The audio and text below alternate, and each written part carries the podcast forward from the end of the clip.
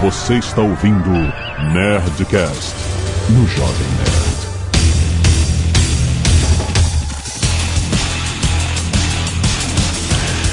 Landa, landa, landa, nerds! Aqui é Alexandre Antônio, Jovem Nerd. Eu preciso dessas botas do seu... Da sua... Do quê? Da jaqueta? Da sua, do- da sua motocicleta. Não, Nossa, que vergonha. peraí. É que eu quis falar em português. né? Eu, eu lembro da, da frase em inglês, a need your boots. Your jacket and your motorcycle. É, eu, moro, eu não lembro mais de nada. Não. Tudo bem, não tem problema não. Eu sou a Catixa Barcelos e hoje eu vim aqui defender Gogô e o Bari.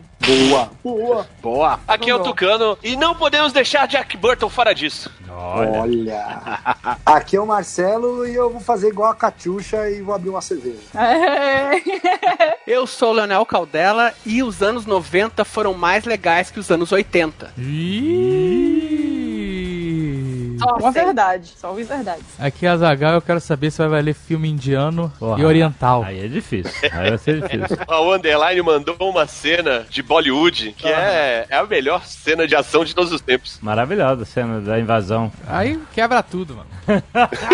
Sim, nerds, estamos aqui para repetir uma pauta. A gente falou recentemente isso no MRG, a gente vai simplesmente fazer de novo, é isso? Nós vamos discutir qual é o melhor filme de ação da história? Vai ampliar. Ampliar essa discussão, é a discussão Se você melhor. quiser ouvir o que a gente falou no, no MRG, Aham. tem um link aí embaixo, vá lá. Exatamente. Mas aqui ele... Inclusive, o Nerdcast surgiu de uma discussão sobre o MRG, né? Isso, no Twitter. No Olha. Twitter. Esse programa, Ah. esse programa, né? Esse episódio, exatamente. É, esse episódio. Porque é, a controvérsia, né? E discussões, e é isso e não é isso. Então, beleza, então vamos discutir aqui. É o famoso quando a pessoa ouve o Nerdcast e quer participar. É. Então vai participar. E-mails! Canelada.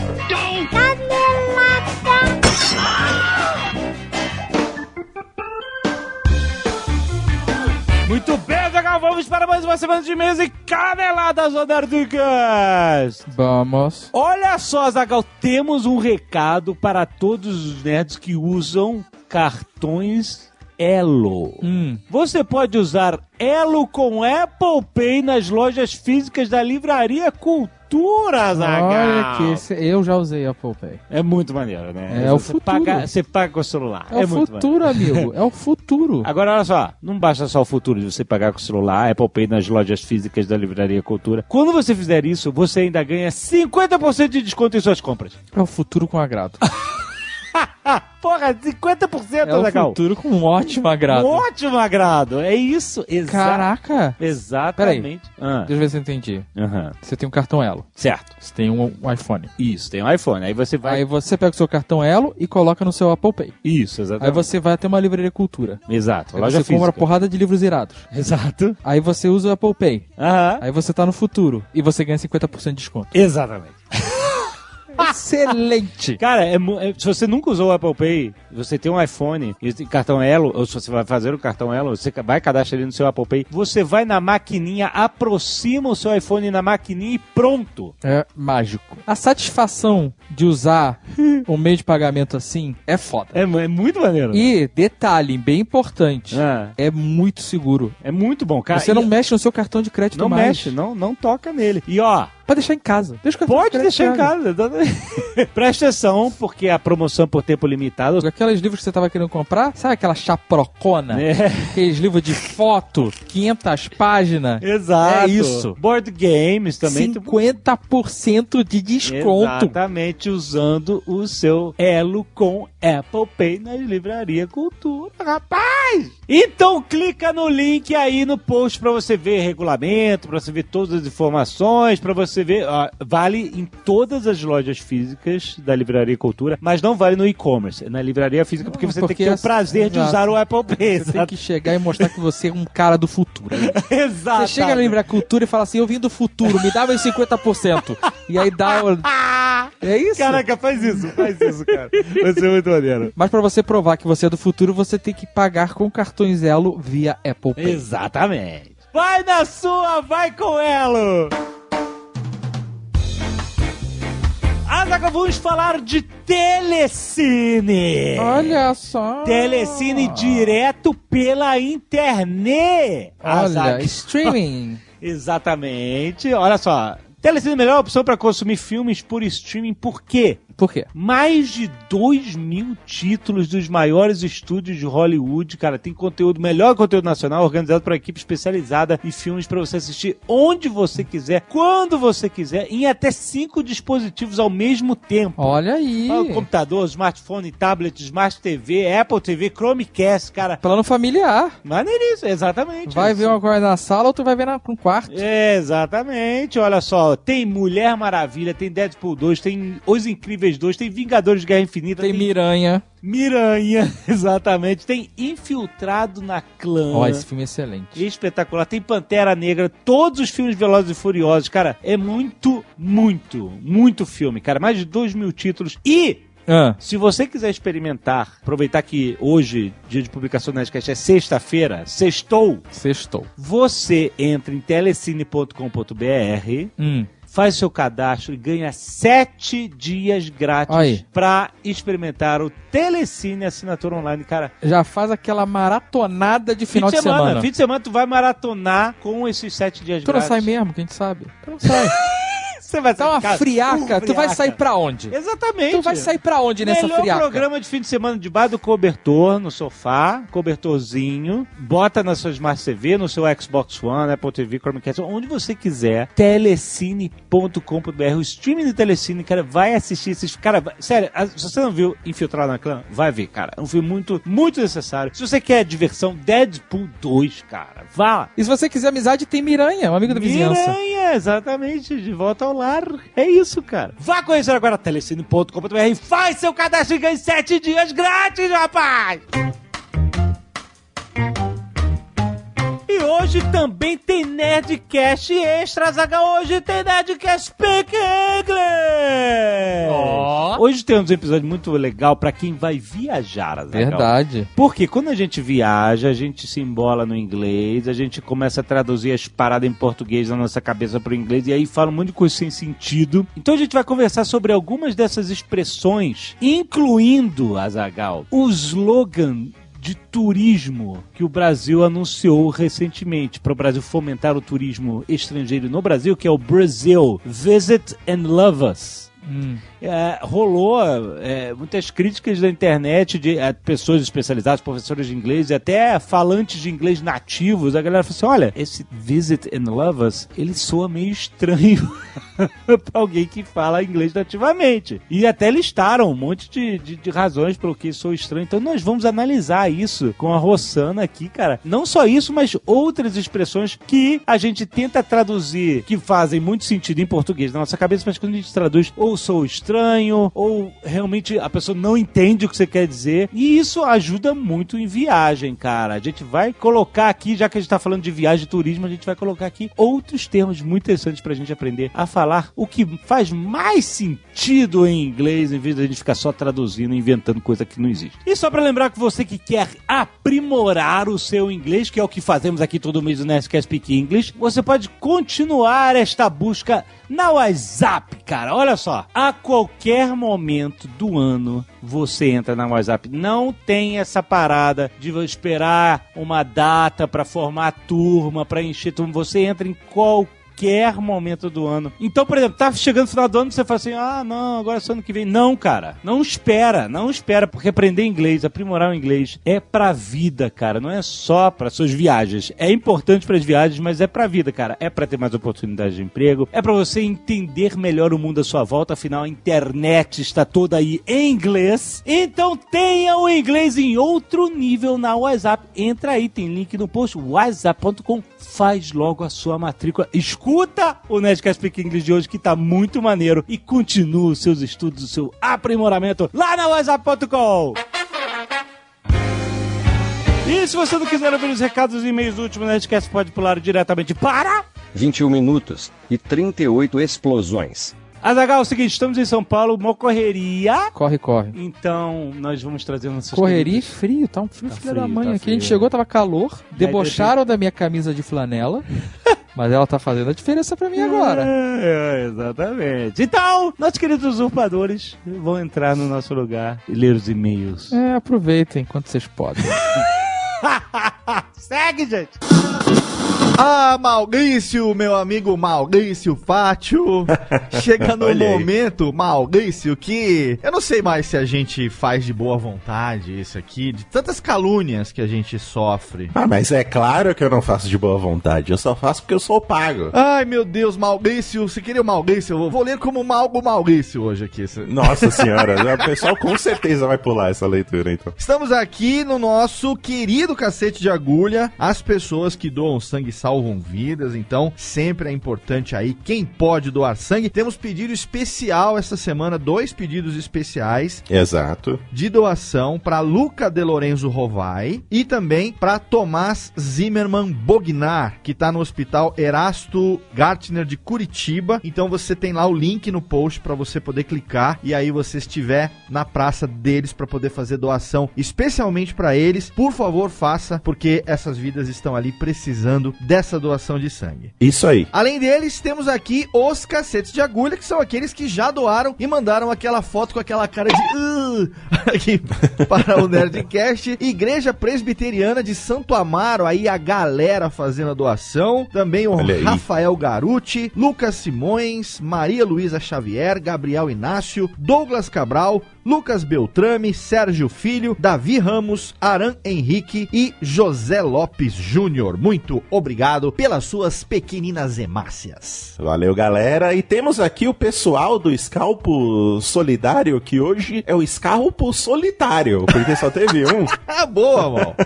Só a Gislaine Kozenoksk, que doou suas madeixas aí pra quem tá precisando passar por algum tratamento que faz perder os cabelos e vai ganhar uma peruquinha feita de cabelinhos naturais. Então, muito obrigado, Gi, pela sua doação no Escalpo Solitário dessa semana. Arte dos fãs, como sempre, muitas excelentes. Temos aqui essa semana algumas que nós vamos citar. Ozob por Uhum. Vinícius Félix. Olha aí, mal, a arte Ficou sensacional. Excelente. Temos também aqui Azagal do mundo do Warhammer 40k. É, Como é que é? O que que é Warhammer 40k, mal? Eu não sei. Se não me engano, é um jogo de tabuleiro. É Warhammer 40k? 40k? Como é que se lê isso? Eu não, não sei. É, eu acho que o pessoal fala 40, é 40 mil, né? Mas o pessoal fala 40k. Eu acho, não me julguem. Vamos perguntar para Didi Bragalho, ele que é o homem dos. Com certeza. dos jogos de tabulex. Temos também o crânio do Cutulo pro Gabriel SE. Olha, uma âncora, cara, legal demais no lápis. Ficou maneiro. Sim, sensacional. E temos também aqui um desenho fenomenal de Mighty Thor, a Tora, né? A, a boa e velha Ah, Ficou... Boa- a Tora. por Roberto Souza também. Capa de revista essa, tá bacana. Exatamente. Capa de graphic novel, muito legal todas as ilustrações das artes dos fãs que você que acompanha no aplicativo do Jovem Nerd viu. Se você não viu, você entre lá no post e clique para você poder ver e também curtir. Temos muitas outras também. Muito obrigado pelas suas artes dos fãs. Primeiro e-mail é do Lucas Valente, 28 anos, médico anestesista e emergencista de Brasília, Distrito Federal. Não é emergencista, mas é emergencista, mano. O que, que eu falei? Emergência. Você jogou o R antes. E, o que- e como é que é? E como eu falei? Igual larva. Larva, é lavra, lavra, larva, é igual tauba.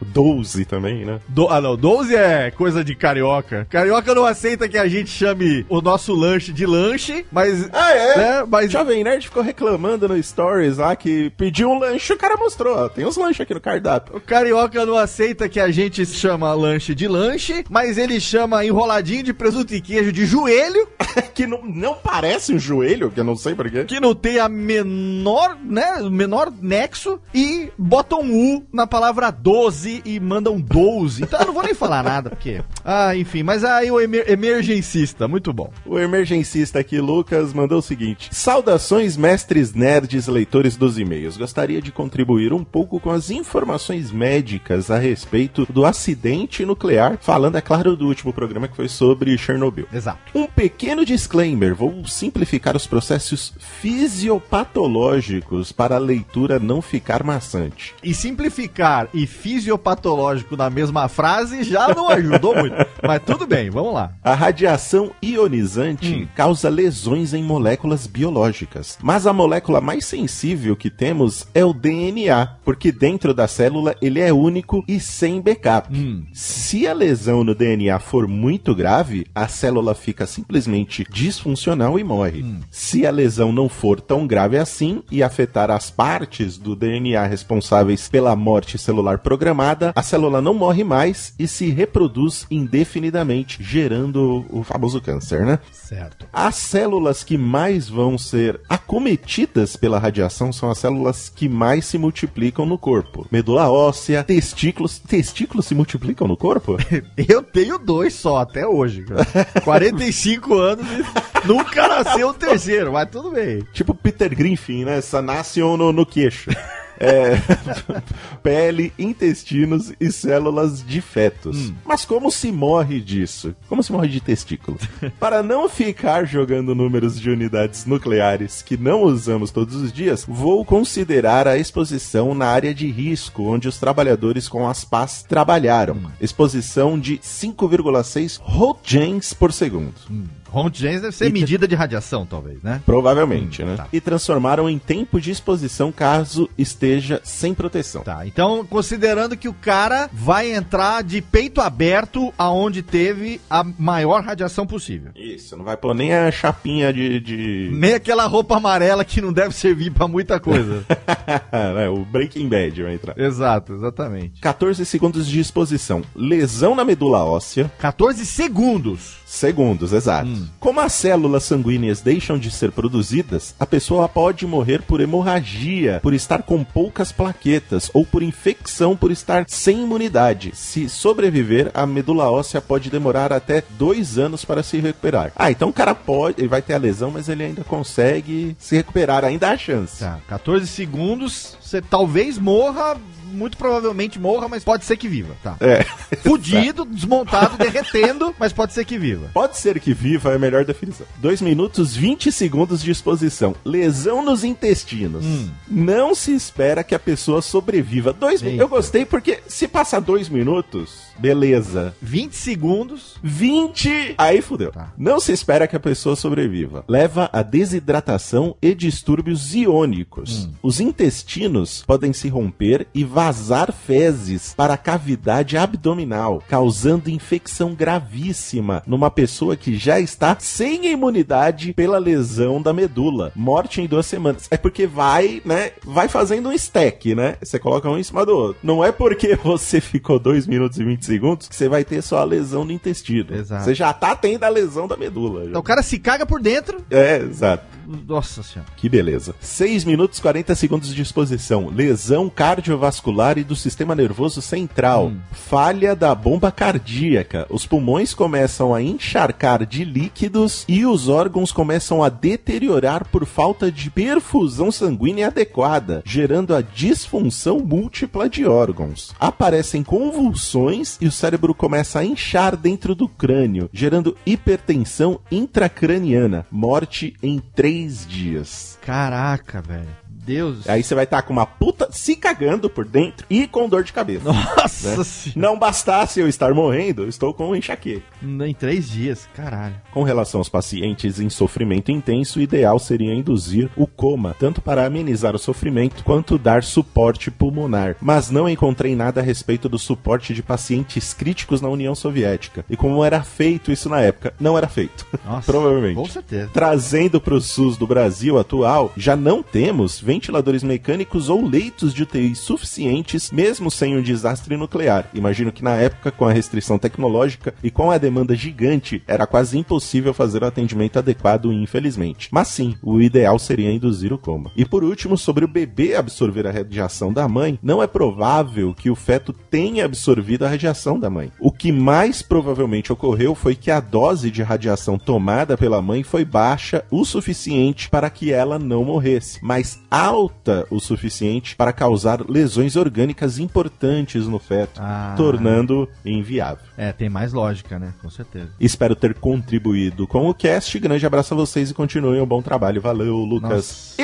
Irmengencista de Brasília. Num caso desse, você vai rezar, aí fica útil aquele famoso meme, né? Em vez de você falar Deus me ilumine, você manda um Deus me elimine, né? Deus me elimine, pelo amor de Pelo amor de Deus, quanto mais rápido eu sair desse Ai, planeta. Jesus. Nossa senhora. Bia Souza, 29 anos, jornalista, São Paulo. s- ps- Olha aí, o que, que é? Beatbox isso? São Paulo. s- ps- s- ps- Exatamente, é. A sigla de São Paulo, você não sabia? S- ps- Sobre uma curiosidade não abordada na série e colocada em dúvida no programa. Olha aí. Baratas não são resistentes à radiação e não sobreviveriam ao impacto da explosão, Maurício. Sim. As baratas costumam viver abaixo do solo, por isso não sofreriam os efeitos imediatos, mas ao subirem à superfície, sofreriam os efeitos da exposição. Ninguém sabe de onde surgiu o mito, provavelmente após as bombas no Japão. Olha lá, no final da Segunda Guerra Mundial. Uhum. Os cientistas não sabem se algum ser vivo sobreviveria à exposição. Seriam necessários testes de longo prazo.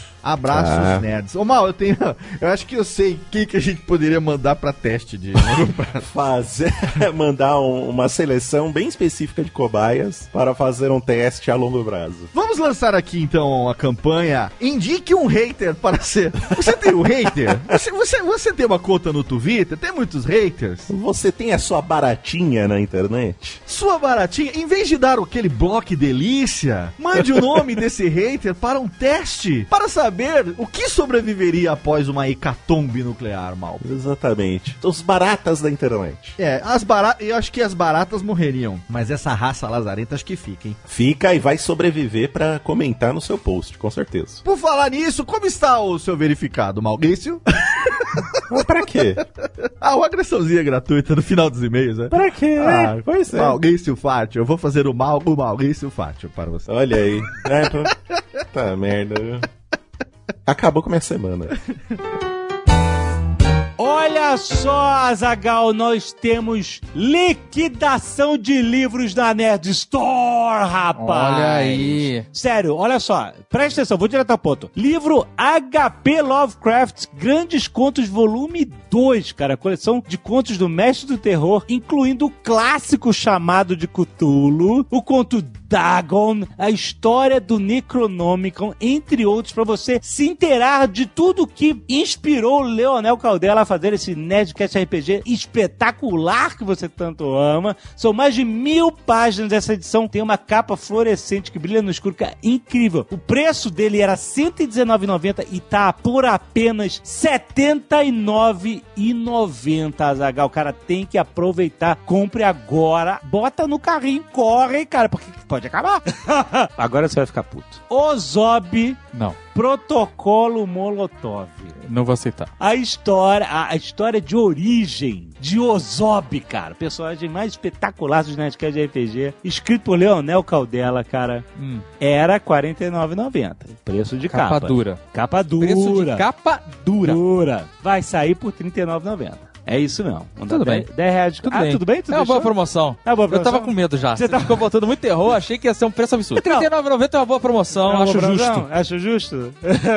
20% de desconto quase, né? Tudo bem. É isso? Tudo bem. É, pai. Acho uma promoção honesta. Você acha honesto? Olha só, tem mais! O Universo numa Casca de Nós. Hum. Clássico livro de Stephen Hawking. Então, eu- eu nunca entendi o título desse livro. Ele significa que o universo está na casca de uma noz Não, mas. eu ou sei. que o universo está na nossa casca? Não, não, nós com Z. Ah, ok. Sabe por quê? Porque é- essa é uma tradução que ela não. Ela É não... Nutshell. Exatamente. The Uni- O livro originalmente se chama The Universe in a Nutshell. Só que, aproveitando que hoje tem Nerdcast Speak English, In a Nutshell é uma forma de você dizer assim, ah, resumidamente. É Aham. tipo, é isso. Né? In a Nutshell, assim, ah, o universo Em resumo. em resumo, exatamente. Então é, é, é isso. Só que aí a tradução ficou ao pé da letra, então o universo na casca de nós pra gente não significa a mesma coisa que Sim, claro. Exato. Então, mas é um livro interessantíssimo de Stephen Hawking falando sobre grandes descobertas do mundo da física. É como se o nome em português fosse Desenrolando o Universo. É, uma parada assim. E aí o cara traduzisse pra Desenrolando em inglês. o universo. Unrolling the Universe. O universo. Unrolling the Universe. Exato. Não faria sentido, exatamente. Mas é isso, cara. Tem muita ilustração, tem fotos, esquema detalhado. É um livro pra quem é leigo. Stephen Hawking escreveu um livro pra falar sobre o universo, não pra físicos, mas pra nós todos. É um, cara, um livro de abertura de mente pra universo da ciência, cara. Muito, muito espetacular. De R$ 29,90 por R$19,90. Olha cara. aí, Jovem Nerd. Além disso, tem um monte de outros livros em promoções. Tem livros de Neil Gaiman, tem livros de Isaac Asimov, de Eduardo Spohr. Olha. Incrível. Ó, e olha só, tem uma nova modalidade de frete para livros, a Correios Impresso, por apenas 15 reais para todo o Brasil, mas só para pedidos que apenas contenham livros com limitação de peso de até 2 quilos. Então, Pô, mandou os quilos é livro pra cacete. depende. você O- A comprar- Batalha do Apocalipse, 800 gramas. Então, pra comprar duas batalhas do apocalipse e de repente o universo numa casca de Dá. nós é aí. Exatamente. Então, quer aumentar sua coleção de best-sellers? Corre lá na Nerd Store, a maior loja nerd do Brasil!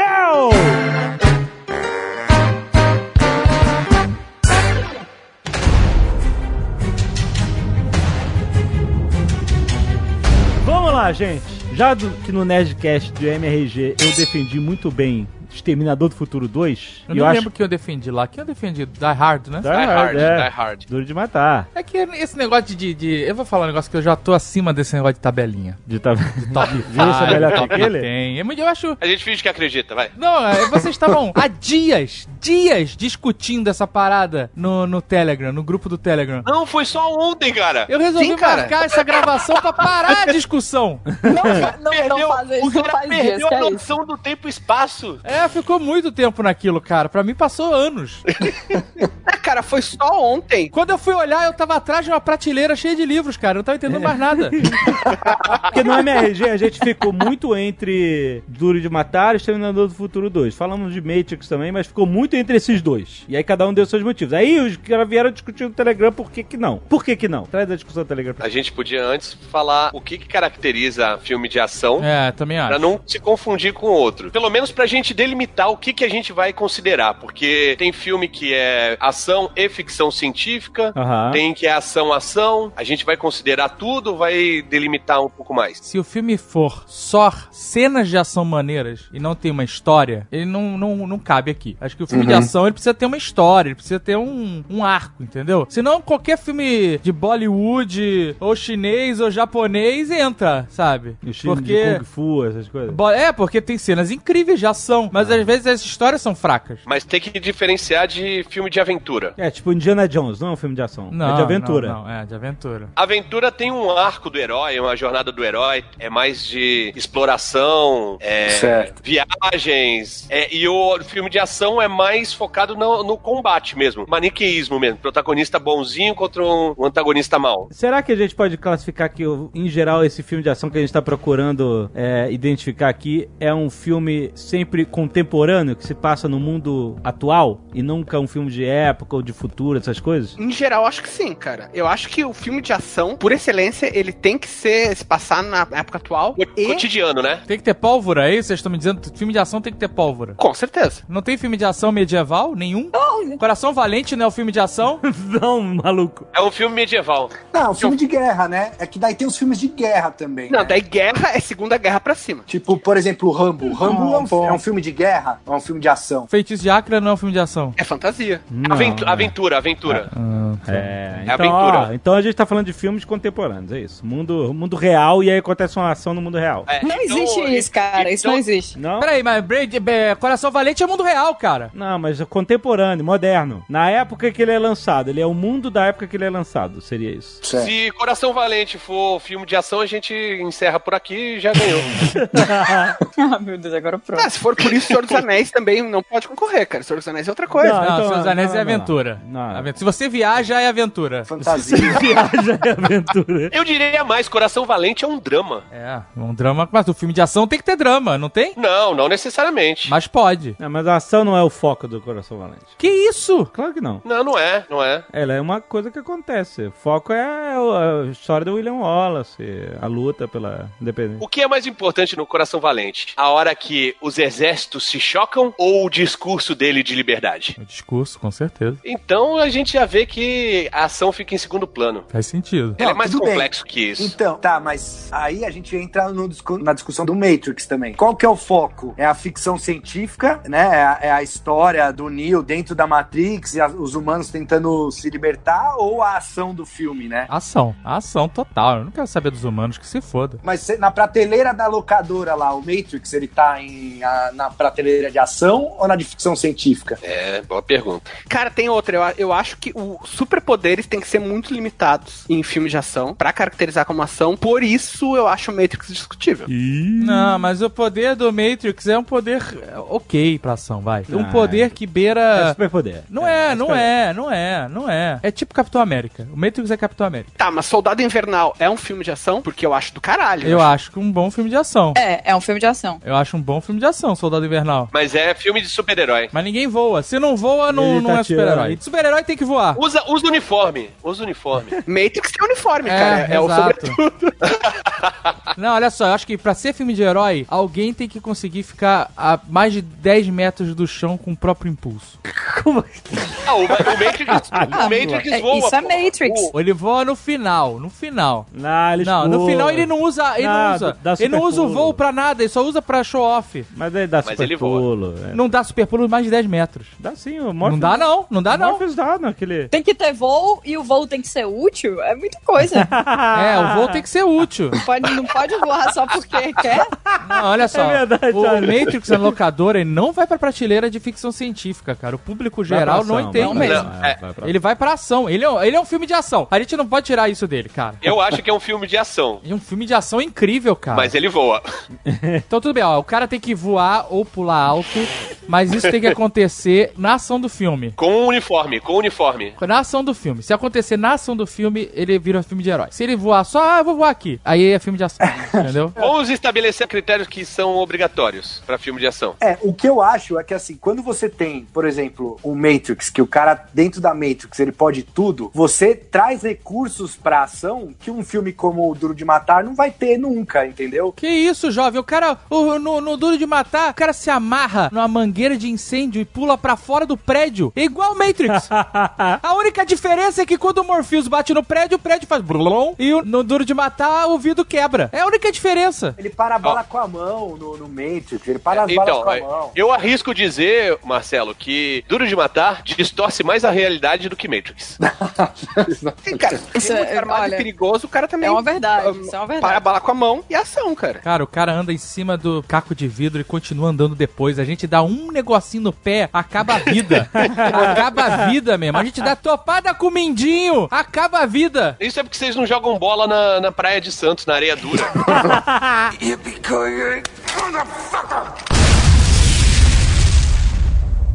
O Marcelo. Marcelo, tem pedaços de coco. Marcelo. O sorvete, Marcelo. Hoje é quinta-feira, 16h30. Estamos discutindo sobre filmes de ação, Marcelo. Você queria trazer Kill Bill pra essa história, pra essa discussão. Isso. Kill Bill volume 1 ou, ou como uma obra toda? O Tucano, ele já anulou o Kill Bill ser um filme completo somando os dois. O Tarantino considera. Olha só, só quero acrescentar uma coisa aqui. Meu parça Tarantino. Meu Deus do céu. Falou, ele consi- não falou, mas ele considera. Porque ele, ele falou assim: eu quero me aposentar com 10 filmes nessa história maluca dele agora. Isso, isso. E ele já, teoricamente, se você considerar que o Bill 1 um filme e Kill Bill 2, ele já tem 10 filmes. Uhum. Então ele considera que. o- Ele, não tô falando da gente, eu tô falando que o Tarantino considera que o Bill uma obra única. Você tá levando em consideração o cara que já falou que ia se aposentar 18 vezes. Eu só tô botando uma informação relevante aqui, cara. Não me odeie por isso. ok, ok. Não, mas quem decide é o Tucano. Ele sabe mais do Tá, vamos lá. Kill Bill. Cara, eu nunca parei pra pensar em Kill Bill como um filme de ação, sabia? Pra mim é um filme do Tarantino, Porra, é um simplesmente. filme de ação foda. É, eu, eu acho que é um gênero à parte, né? É, tipo uma coisa muito. Mas ele é um única. filme de ação, porque dos filmes do Tarantino, o Kill Bill é o que tem mais cenas de luta e ação. Disparado. Sim. E, e o, e o volume 1 bem mais do que o 2. O volume 1 tem, cara, as cenas delas lutando na cozinha. Na, na luta de facas. Puta, é muito incrível. foda, cara. Cara, tem uma luta doméstica, é luta doméstica. doméstica aquele negócio lá. Em casa, tem criança na sala, entendeu? criança na sala. Ah, muito bom. a mulher tem um revólver na caixa de cereal, cara. É, É incrível, é incrível. É muito bom isso, cara. Eu acho que vocês só não consideram Kill Bill porque vocês têm preconceito com coisas asiáticas, que é, um Não. problema. Não, não, não. Não, não, não, aqui pra eu defender o falei- Jack Burton. Não vale Bollywood, já disseram que não vale mistura de japonês, e eu acho isso um desaforo. Eu considero que o Bill. E eu só resolvi falar. Porque assim, se te incluir Bollywood e os filmes japoneses e chineses, fudeu. É, é. Na verdade, a gente tá dizendo que o Ocidente não tem chance em É, ser exato. o melhor filme de ação. Isso é verdade, ok. Não, tudo bem então, tudo bem. Se você colocar Bollywood. Porque sabe qual é outro filme que eu acho foda de ação, mas é uma pegada completamente diferente? O Tigre e o Dragão. Sim, sim. Sim, Mas é que o gosto, Tigre e o Hum, gosto. Dragão é filme de artes Mas é bem marciais, diferente. cara, não é de ação. É, Eu exato, acho mas marcial. assim, mas eu acho ele incrível, as cenas de, de luta dele são inacreditáveis. E tem um arco de história maneiríssimo esse filme. Esse é um filme de ação foda, mas ele é outro pegada, é outra vibe. É muito bom, esse filme é muito bom. Esses filmes de ação, eles extrapolam o que a gente tá pensando, porque quando a gente, nós ocidentais, pensamos em filme de ação, a gente pensa naquele filme que o cara termina cagado, sujo, cheio de pólvora, sabe qual é? É, tipo, duro de matar. Caco de vidro, É. sangue pra caralho. Tiroteio, perseguição de carro. Isso, e no, no- por exemplo, no Tigre e o Dragão, ele é um filme esteticamente perfeito. Ele é bonito pra caralho. É, o pessoal só sai sujo de pétala e tal, né? Exato. Fora isso. E a fotografia do filme é um negócio à parte. As cores do filme são- é, é, é outro nível, entendeu? De, de fi- é outro estilo, não outro nível, mas outro estilo de filme de ação. De fato é outro estilo e tem voo e é durante a luta. Ó, É, super-herói. Então ele virou Bem super-herói. Tá lembrado, bem lembrado.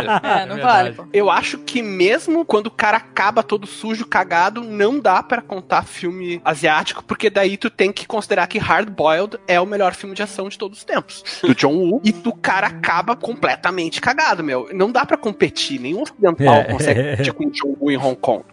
Então estamos em Hollywood, né? Os melhores filmes de ação de Hollywood. É, faz sentido. Melhores filmes de ação ocidentais. Eu quis trazer o Kill Bill pra discussão, primeiro porque, como realmente, é igual o Tucano falou, Tarantino parece que é uma prateleira Tarantino, né? E tá falando de prateleira locadora, a galera costuma colocar Tarantino numa prateleira dele e não mistura os gêneros, né? Com.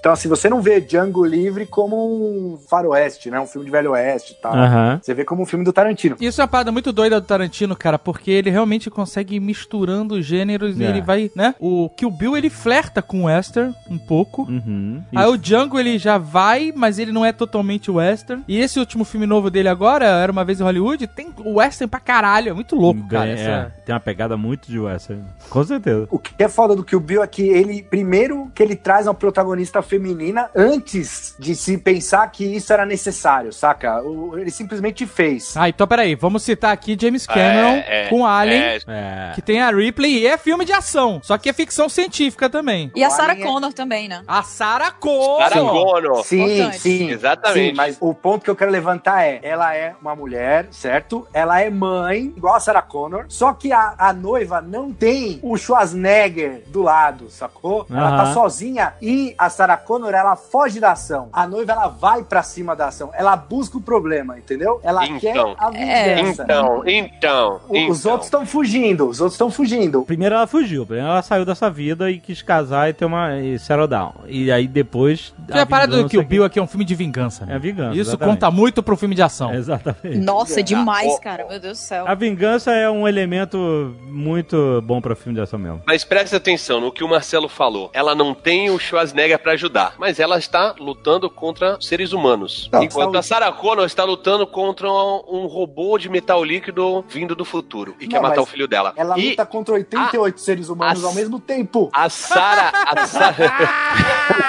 Isso é verdade. hein? 88, Tucano. Atenção, atenção.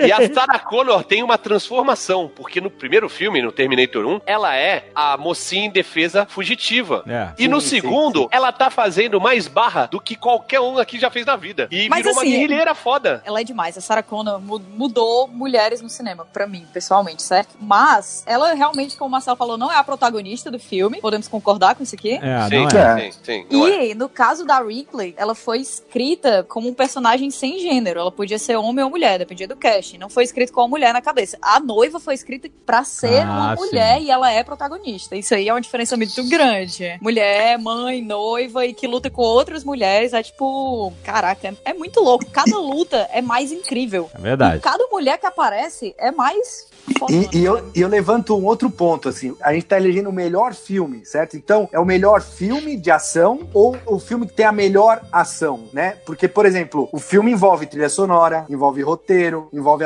atuações, envolve ação também. E eu acho que o Kill Bill, nessas quatro quesitos que eu falei, ele ex- excede a maioria dos, pelo menos nos quatro, somando os quatro, ele excede todos os outros. Pô, Terminator 2, qual que é a trilha? Guns N' Ô, Roses. Guns N' Roses. Pô, e o Kobe Tá, Mine, cara, desculpa. Ah, pô, Não, simplesmente peraí, a maior banda peraí. de rock do planeta. Calma, calma. Na Não, época, não, o Fantástico não. falava assim.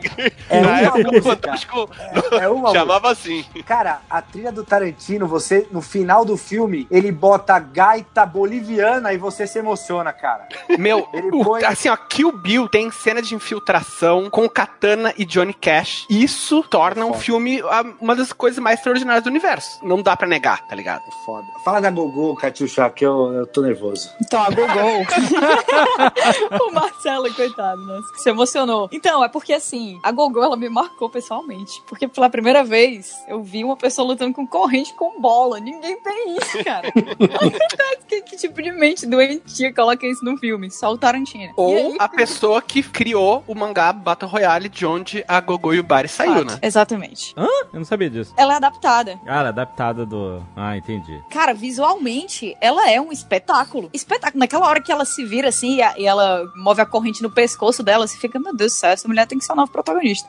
E eu sempre fui apaixonada por orientais, no geral. Eu achava muito incrível. E eu tinha uma imagem mal impressa, muito mal impressa, meu Deus do céu, da Gogol na última capa do meu caderno quando eu era criança. é Fantástico. Nunca me inspirou a fazer exercícios físicos, mas ela estava lá. Você tinha quantos anos quando você viu o Kill Bill? Eu não lembro, mas eu tava no colégio, eu devia estar, sei lá, na oitava série, sétima, oitava série, por aí. É, que o Bill é 2003. Nossa, é, porque, desculpa, eu tô só ajustando aqui a minha perspectiva de velho.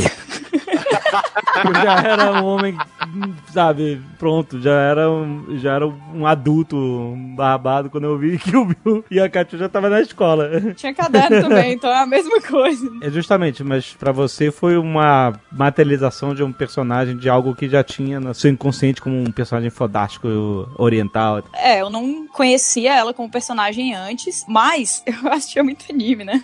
Aham. Tive uma infância é bem descolada, como todo mundo sabe. Eu assistia anime demais, e assim, ver Kill Aliás, Bill tem pra mim foto, foi... tem foto é- é muito adolescente anime. da Catiuxa no, Ah, não. no link do post aqui.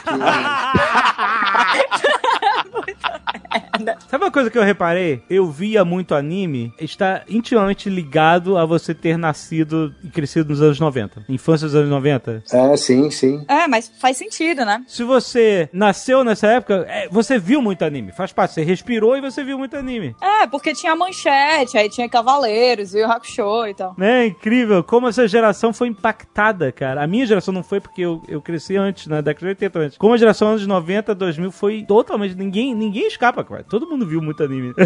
Então, pois é, mas aí, mas aí Kill Bill foi ainda pior, ou melhor, depende de como você vê, né? Pra mim, porque na época que saiu Kill Bill, coincidentemente, porque assim, a gente não tinha internet pra ficar, ah, meu Deus do céu, vai sair o novo filme do Tarantino, e vai ter isso, isso e isso. Aham. Ou pelo menos, sei lá, tinha, mas eu não usava ela pra isso. E aí, eu tava jogando D&D em uma crônica que era no Oriente. E tinha, to- tipo, todas as armas e tinha corrente com bola. E eu fiquei louca com isso aí. Aí, quando apareceu a Gogol, ela me marcou.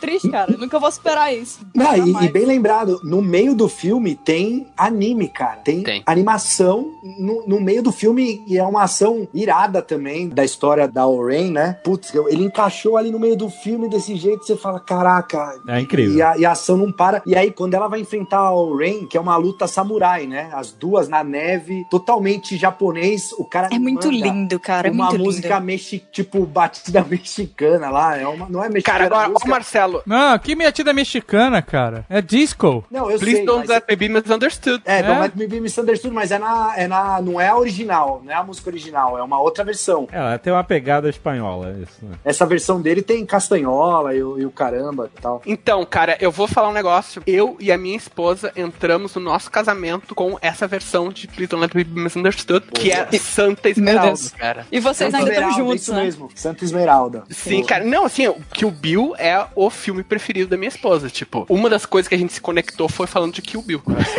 Então ganhamos, né? Ganhamos? Acabou?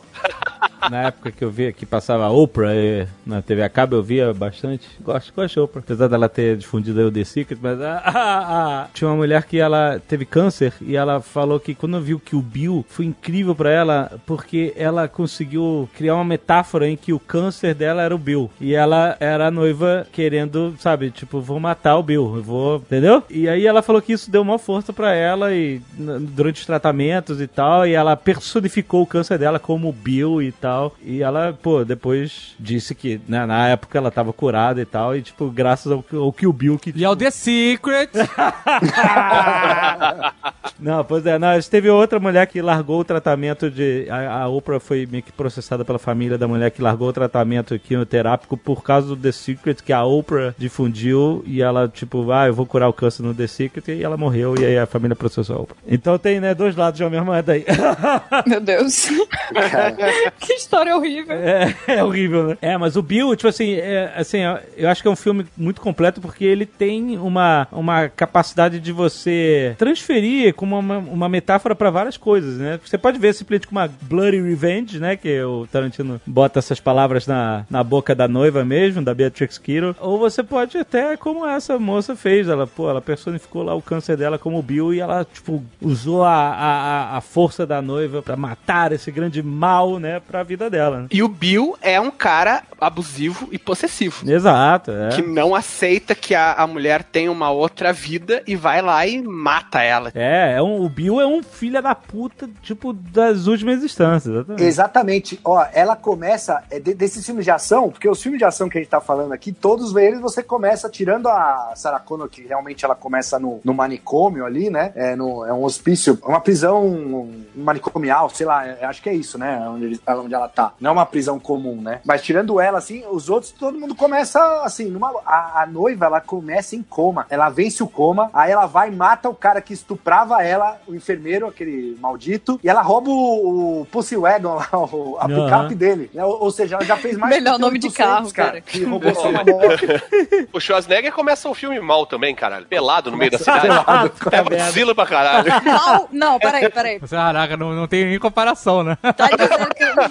O Schwarzenegger pelado é mal desde quando, cara? Como assim?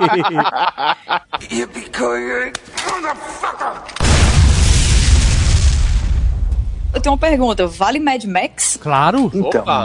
Fury Road. O segundo É, pô. Leonel, e eu também concordo, não é contemporâneo, né? É sim, o mundo tá chegando lá em breve. Não. Falta pouco, falta eu vi, pouco. Eu li, eu li em algum lugar que o, o Mad Max eh, Fury Road, Estrada da Fúria, ele se passa em 2019, ou 2018, alguma coisa assim. Na é. cronologia. Na cronologia Mad Max, é, exatamente. ah, tá, mas aí mas seria no futuro, é igual o Exterminador do Futuro também. O Blade Runner. Era 97 que ia ter o apocalipse e tal. E o Blade Runner é agora também. Blade Runner aconteceu esse ano. É verdade, de 2019. É verdade. Então já é um filme contemporâneo. Não, mas é Contemporâneo. contemporâneo na época que foi feito, né? Não, não, não. Não, mas pera, não, pera. sem O que que, é desculpas. mais importante no Mad Max? é a ambientação ou a ação? O petróleo. Ação, ação, ação. A ação, 200% a ação. Então O cara acho que tocando podemos guitarra. considerar. Todo, todo mundo concorda que é um filme de ação? Sim. Não, é de Sim. Olha, eu vou, vou dizer uma coisa. Quando eu defendi Estrela do Futuro 2 e ainda defendo, eu não estava pe- lembrando de Mad Max Fury Road, que, cara, eu acho que só não é um filme perfeito. Perfeito, perfeito. Porque não tinha o Mel Gibson. Exatamente.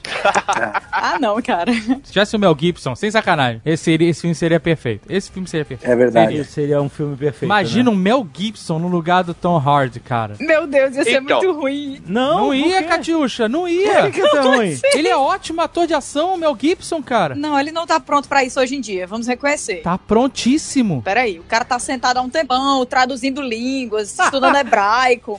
Não dá mais, Não, ele cara. tá pra bem, ele. ele tá bem. Ele fez uns filmes de ação aí, que, low budget, que- excelente. Ele fez um filme agora com o Champagne, que ele é um professor de Ox- Oxford. Mas é, então, ele é um velhinho nesse filme. Ele é, ele é um professor. Não é, cara. ele ele cara, entrega. cara, ele entrega. Ele fez o filme de ação que ele é preso no México. Excelente, cara. Eu continuo Eu- falando ó. do Mel Gibson, desculpa, gente. Ou a pessoa ensina ou ela luta. Não tem como fazer os dois. Não, não, eu, eu, eu, eu aposto, eu aposto no Mel Gibson com o Mad Max. Sabe o que, que eu aposto no Mel Gibson no Mad Max? Porque ele não envelheceu, ele estragou. E isso encaixa perfeitamente nesse filme, cara. Por fora e por dentro, né, cara? Exato.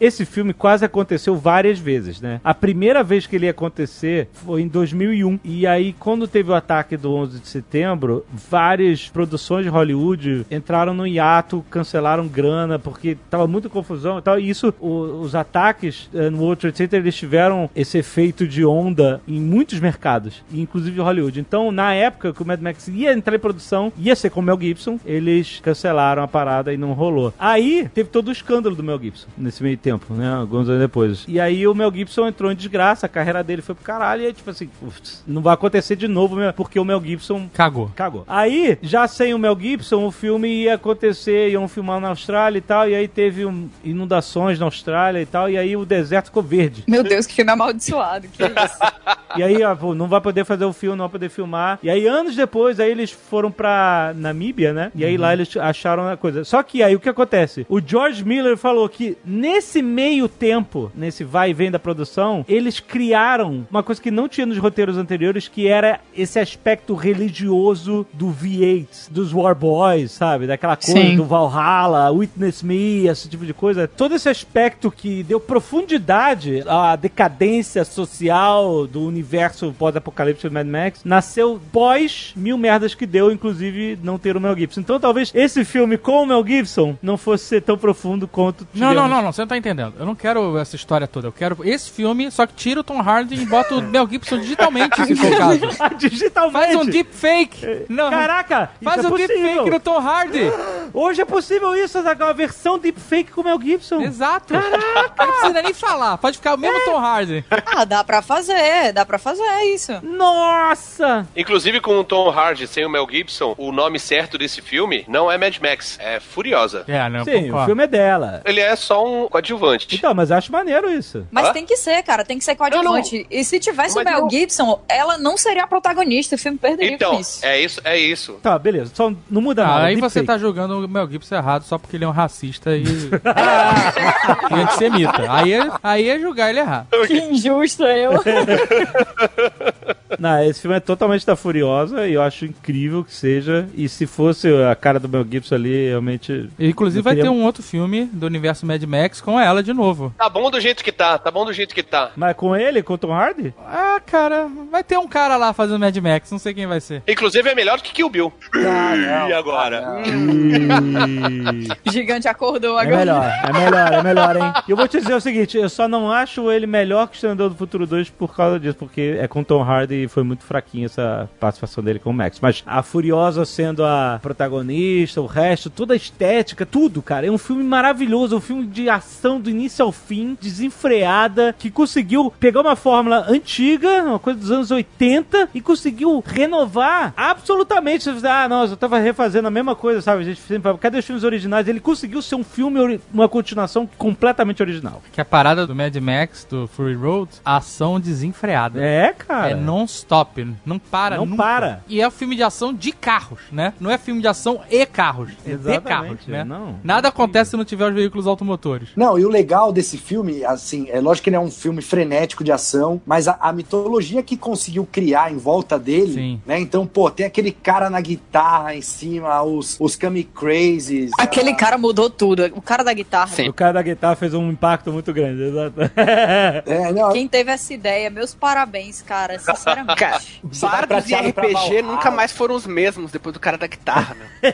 É, Exatamente, todo mundo entendeu os bardos agora e eram seres injustiçados por anos. E ele não tava atrás, na frente de um fundo verde, né? não tava, é, então, teve muita coisa prática nesse Não, filme. a maioria das coisas é prática, cara. Teve explosão prática. E é uma história maneiríssima. que O roteiro trata de um assunto de abuso e a, a missão é nobre de libertação de abuso. E é legal porque o roteiro ele converge para essa essa trama que você tá falando. Ele não é assim, né? No começo você só é o Mad Max tentando fugir, né? Exato. Simplesmente tentando fugir. E aí ele encontra com essa outra fuga, né, da Furiosa, e aí a trama se desenrola e aí o foco muda pra ela. E Isso é muito difícil você ver num, num filme, né? A trama mudar dessa forma e o protagonismo mudar, né? Você tava indo pra um lugar e depois é, é um outro, né? Exatamente, é incrível, é. Não, e o Esse filme é twist, perfeito, né? cara. Uma Vamos parada reconhecer, também- vamos reconhecer. Olha, Uma parada que a gente tem que avaliar também, eu acho, é a, a qualidade do, do vilão também, né? Dos Sim, filmes. sim, Porque sim. o vilão desse filme também é sensacional, né? É, muito bom. Vilão asmático normalmente é muito bom, né, cara?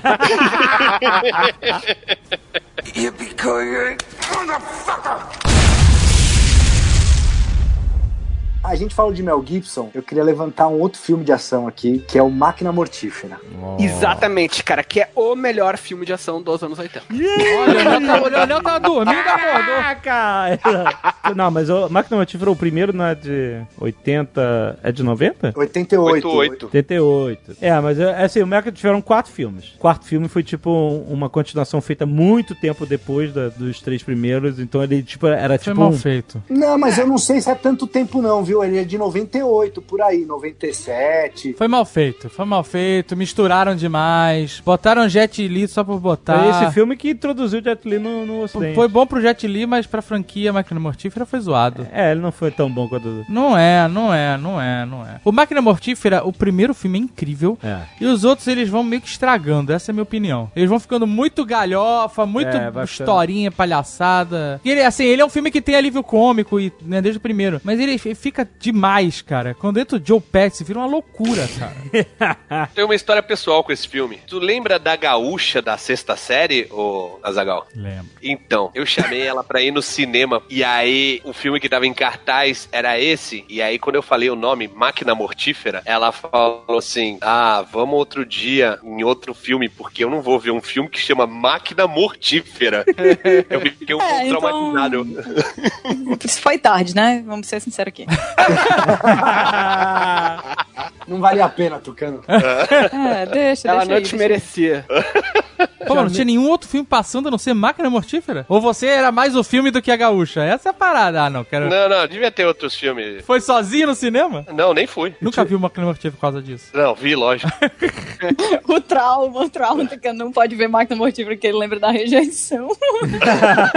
O Homem Rejeitado é capaz de muita coisa horrível. Isso é verdade. Deus me livre. É, já vi vídeo Bill, né? Vídeo Bill. Olha aí. Caraca, a volta completa, meu Deus. Marcelo tá só esperando. Marcelo tá acampando o assunto. Ah. Na verdade, a- a pessoa rejeitada, né? Porque a Daenerys foi a mesma coisa. Ah, não, é isso. né? Lágrimas. Por que, que o Máquina Mortífera é um grande filme? Porque eu lembro do Máquina Mortífera ser muito focado da... Sabe, é um filme de tira, dos anos 80, sabe? É um filme de tira, é. Sabe, é, a ação não é a parada. Ele tem Não, tiroteio, tem ele ação o filme todo. Tem ação o filme todo. Tem um suicida na beirada do prédio, o cara sobe, algema o suicida nele e pula. Então, é mais essa maluquice do Martin Riggs e tal. O Meu, cara desloca o ombro pra tirar a algema. É, cara. Então, mas isso não é ação. Isso é só o Martin Riggs, maluco, entendeu? Mas faz parte do. Ele, ele luta jiu-jitsu na lama, cara. Eu não sei se esse filme é um filme bom de ação, não, hein? Não é, cara. É Assim, tem ação, mas ele. é ele Pensando bem. cara, eu acho que o que tem que definir um filme de ação dos anos 80, principalmente policial, é o quanto que ele caga para a realidade. E Máquina Mortífera, meu, é assim, é filme de policial só porque eles precisam de um motivo pra atirar nas pessoas. Porque, cara, o Mel Gibson é um maluco que ele abre o filme com uma pistola na boca. É. Tipo, eu acho que uma das primeiras cenas, ele, É, ele tá é, é. pensando se ele se mata ou não. Esse filme hoje em dia seria gatilho puro, né? Literalmente, piada Eduardo Spohr, foi boa. Cara, É. a trama do primeiro Máquina Mortífera, que uma, uma adolescente morre, uma guria morre, e eles vão investigar, e enfim, tem uma trama com drogas e tiroteios. O pai da guria fala pra eles, olha, eu quero que vocês matem o culpado. Tipo, foda-se processo judicial, foda-se prender, eu quero que vocês Não, é- matem não é um filme o de culpado. Ele era policial, né? É um- amigo, é um filme Ele de era amigo milícia, do né? Morgana. Meu, e eles assim... É total um filme de "Ok, milícia. a gente vai matar. E foda-se. Cara, todos os personagens são veteranos do Vietnã e os personagens principais são são tudo forças especiais que participaram de operações da CIA secretas no Vietnã. Tanto os vilões quanto os heróis. É, é um filme inexplicável, cara. No final, o vilão, em vez de prender o cara, o cara já tá preso e eles soltam pra ele poder ter um duelo com o Mel Gibson.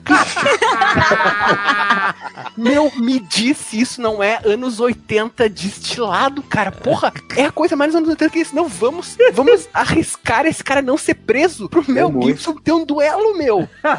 Acho que é no segundo filme que o, o vilão, ele é diplomata e ele tá com Isso. o, o- o passaporte dele. Ah, você não pode fazer nada, eu sou um Eu diplomata. Aí o- tenho, eu tenho imunidade diplomática. É, tem imunidade diplomática. Vai uma bala no meio do passaporte, assim, ó.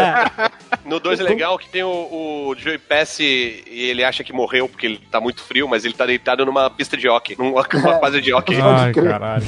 Ô, David, como que você fala que cai a qualidade? O Mel Gibson, ele guincha uma casa com uma picape, cara. Ele derruba a casa do cara. Então, ó, sendo assim, o Tira da Pesada também é um bom filme de ação. Máquina Mortífera é melhor do que Duro de Matar? Não é, Não, não, nem- é, nem de nunca, perto. nunca. Não, não é, Eu sei gente. que- Não é. Não é. A gente tá perdendo tempo com esse filme, sério. Mas É, eu eu, mas ficar eu acho. solitário, então, eu gosto mais de Máquina Mortífera do que de mas Duro de eu Matar. acho Vai ficar sozinho aí, Leonel. que a franquia Máquina Mortífera é melhor que a Duro de Matar. Tá louco? Não é, tá não louco. é, não é, não é. É porque você tá dando muito peso pra esses últimos dois Duro de Matar. que Duro de foram uma Matar só merda. tem dois filmes, cara. Exato. Não, só tem um, só tem um. Ah, o, aeroporto, é, bom, ok. o aeroporto é bom. É ok, é bom. Aquele que ele atira no tanque de gasolina do avião, aí acende um zipo e explode o avião, é esse? Isso, Não fala aí, atira, ele pica aí, puxa- motherfucker! Esse deixa a Matrix no no chinelo na distorção da realidade, né? Olha só, mas a gente não tá discutindo franquia, a gente tá discutindo o melhor filme de ação. É. Sim, Verdade, isso é verdade. o 2 não, não entra nessa discussão. Será Diga. que o, o filme ser tão repetido e tão referenciado o tempo todo diminui um pouco o prazer que a gente sente ao ver ele? Porque, cara, eu amo Duro de Matar, mas é o, o filme dos anos 80 que todo mundo fala. Mas é, você tem que puxar da sua memória a emoção que você sentiu a primeira vez que você viu esse filme. Eu vi Duro de Matar cinco vezes seguidas no cinema. Eu não saí Haja pipoca, né, cara? Seguidas? em seguida, porque antigamente, Catiuxa, numa outra era que você provavelmente não existia, você podia entrar e sair a hora que quisesse. Você, não- você comprava um passe livre pro dia inteiro. É, era tipo free buffet, sabe qual é? Free buffet de filme. Você não era. Tu não foi nem no banheiro, nem uma hora, assim, nada? Ah, quando eu tinha um intervalo, eu saía, ia pra ir ao banheiro, comprava uma pipoca e voltava pra sala. Ah, tá, Ó, porque o isso é a único- cara da infecção urinária.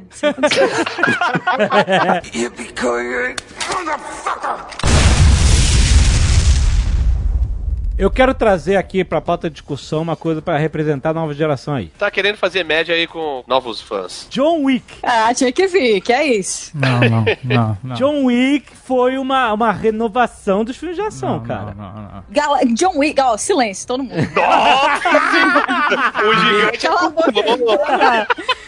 John Wick, o cara mata geral porque mataram o cachorro dele. É, a vingança, Zagal, a vingança. A vingança, olha Tá. só. Não existe, não existe nenhuma história de vingança mais pura do que alguém que vai atrás de matar geral por causa de um cachorro. Não existe. Melhor Concordo. motivação, concordo. É uma, é- é- tem dois elementos muito fortes. Tem dois elementos muito fortes. Que são realmente vingar um cachorrinho, um doguinho. Eu não dou aqui. Era Doguinho, filhote, ele era doguinho. filhote. Ele era filhote. Ele era filhote, é muito. Imagina Não o é John, ok Wick, isso. o, o John Wick indo atrás do Faraday. Mas, é, cara, assim, por mais que eu valorize todo o esforço técnico do Keanu Reeves. Aham. Não, cara, não é um filme de ação. É, Como ação desenfreada. Totalmente. Cara, me fala uma cena do John Wick que você lembra e fala, nossa, que momento. Vários momentos. Eu quero que um. ele tá- Eu não pedi vários. Não, mas peraí, não quer dizer que não Cena é de luta ação. na boate. Cena de luta na boate, que ele mata geral e tem aquelas luzes mal bonitas. Não, no dois da boate, na, na casa de espelhos, é. Puta, cara, ele é, ele é um. A cena inicial na casa dele, cara. Porra, puta É, cena. outro mérito é o- a performance no, no uso das armas também, que é uma coisa que nos É. anos 80 a galera segurava M60 na cintura. E John Wick é, é. Porra. Ele é muito técnico, exatamente. É, é, então isso faz um. é Mas uma- olha só, em Duro de Matar, o John McClane é extremamente técnico. Ele atira como um policial deve atirar. A moda caralha, fodem-se quem ele vai acertar. É assim que o policial tem que atirar. Tudo bem, mas no Máquina Mortífera, o Mel Gibson faz um sorriso no alvo lá do É verdade, cara. o cara faz um smile, cara. Ai, Que pariu. John Wick é o filme perfeito para a nova geração, de fato. E eu acho que é um filme perfeito também para as velhas gerações. Meu pai gostou, eu obriguei ele a assistir, apesar da morte do cachorro, que é um ponto que muita gente desiste, né? Muito rápido e tal. Mas é um filme pra quem gosta de porradaria franca, ok? Sim. É um filme pra quem gosta de armas de fogo. Aham. E é um filme pra quem gosta de filmes que, sei lá, perdem muito pouco tempo explicando a história. Ah, então eu vou trazer outro filme pra cá que tem que estar, então. Ah. Taken. Taken. É, Boa. Filmaço de ação. É, é mesmo. Frase marcante. Ah, Isso. I will find you and I will kill you. Com o sexagenário. Caraca, in- inclusão, inclusivo, filme inclusivo. Um herói inesperado, né? Um, um ator inesperado pra esse tipo de filme, né? Ah, Mas agora ele só faz filme assim, né? Então, é, ele porque- virou o Taken for Life. Take na neve, take na... Take na neve. né? Nossa, eu Take tava no vendo. avião. Eu tava vendo Take na neve. Esse Take na neve mais recente aí não dá, não. É muito chatinho. Aí. Todo é, mundo tem que pagar a conta, cara. É. Deixa ele pagar a Mas o conta. do, dele. o do trem é legal. Take no trem. Take no trem é legal. O Leonisson, eu vi- eu vi ele na entrevista, ele falou assim, cara, é, que perguntaram, você virou um herói de ação depois de 55. Aí ele, ele falou assim, cara, não fala isso alto, porque um dia as pessoas vão descobrir que, entendeu? Que Eu sou um idoso. É, é. Não, tipo assim, eu, eu não Mas sei. ele já fazia filme de ação antes. Ele Ah, fez Darkman. Ele fez Robbie Roy. Não, ele tava sendo mais humilde, que ele tava assim, eu não quero. Tipo assim, um dia vão descobrir que eu não sou um cara de ação e que estão me chamando e eles acreditaram que eu sou, entendeu? Porque o público gostou dele. co- Não existe isso, cara. Com o advento das armas de fogo, a idade não importa mais. Veja bem, veja, ó, veja bem, não começou nessa idade, mas meu querido Croston Tra, Charles Bronson, Ah. era um velhinho, era um velhinho quando fazia Desejo, o oh, Deathwish. desejo de Deathwish. matar. Era um velhinho, é verdade. Mas ele não. Não, ele é, fazia western, ele fazia era western, novo. Ele fazia western. Ele fazia filme de máfia. Não, então, é, to- é isso que eu falei no começo. Ele não começou velho, mas quando ele fazia Death Wish, ele era um velhinho Ele que era um ficava velhinho. girando a, a máquina fotográfica pra assaltarem ele e ele pegar uma arma de matar, de matar búfalo, né? Ca- Ele era caçar arquiteto, búfalo E cara. atirar nas- no meio das costas de um batedor de carteira. Cara, mas o, o- o- o Desejo de Matar, ele não se encaixa em nada em filme de ação, porque é o filme de ação que o protagonista não se move. Ele não corre, ele só anda, cara. Ele bota um monte de ferrolho lá, de parafuso, de moeda, dentro de uma meia e dá porrada nos punks, velho. Como é que ele não se move? É, O Robocop se movia muito menos, inclusive. Cara, e eu digo mais, o Desejo de Matar, ele, assim como tem o John Wick, que é pras novas gerações, Desejo de Matar é um, um idoso matando jovens. O que é um, um desejo muito idoso, cara. Tipo,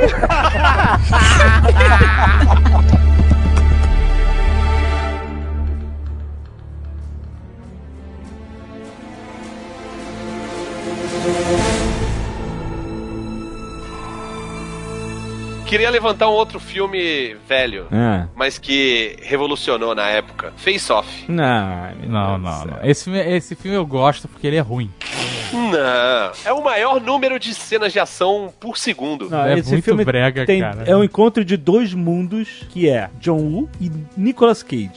E de outra volta, são três Outra mundos volta, aí. Exatamente. É muito bom. Eu queria falar um negócio, antes da gente se aprofundar nessa loucura, eu queria falar um negócio sobre o John Travolta. Não, nem precisa. Era só, era só isso mesmo que eu queria falar. Não, mas eu queria falar um negócio sobre o John Travolta aqui, porque esse filme tem coisas legais realmente, a atuação do, do Nicolas Não, Cage. isso é sempre uma coisa legal. Quando ele fica em conflito se ele é o vilão ou o herói, é Aham. muito foda, é Aham. incrivelmente foda de horrível. E, e tem as cenas de ação com música clássica que são legais também. Aham. Tem as pombas do John Woo. Tem as- mas o que eu queria falar é o seguinte: o John Travolta, de todas as celebridades que gastam dinheiro com merda, né? Que torra dinheiro. Ah. Em iate, em sei lá mais o que, mansão, tigre. academia, tigre. Ele foi o cara que fez a melhor extravagância. E assim, ele ficou rico, ficou milionário, Ah. certo? Aí ele, eu gosto de pilotar, eu queria pilotar um avião comercial. ah. Ele comprou um Boeing. E ele tem um Mas Boeing ele virou estacionado. piloto. Mas ele tem um Boeing dele. tá, mas a galera anda nesse avião ou ele. Ele anda, ele anda quando ele quer. Tem uma, uma casa dentro do Boeing. É, Ele viaja quando ele tem que viajar com a família ou com o trabalho, ele vai no próprio Boeing pilotando. O Bruce Dixon também. Também, é. Esse, esse aí eu respeito. Ah, Tucano, eu sei que você é fã, Tucano. É. Eu sei que você é não. Agora, o que, que tem a ver você pilotar avião com ser vocalista de uma banda de heavy metal? Nada. Então isso não influencia. Você sabe a vida do cara nesse nível de detalhe. Ah. Ele é esgrimista, historiador, empreendedor, piloto comercial, tem mestrado. Imagina se não fosse fã, hein?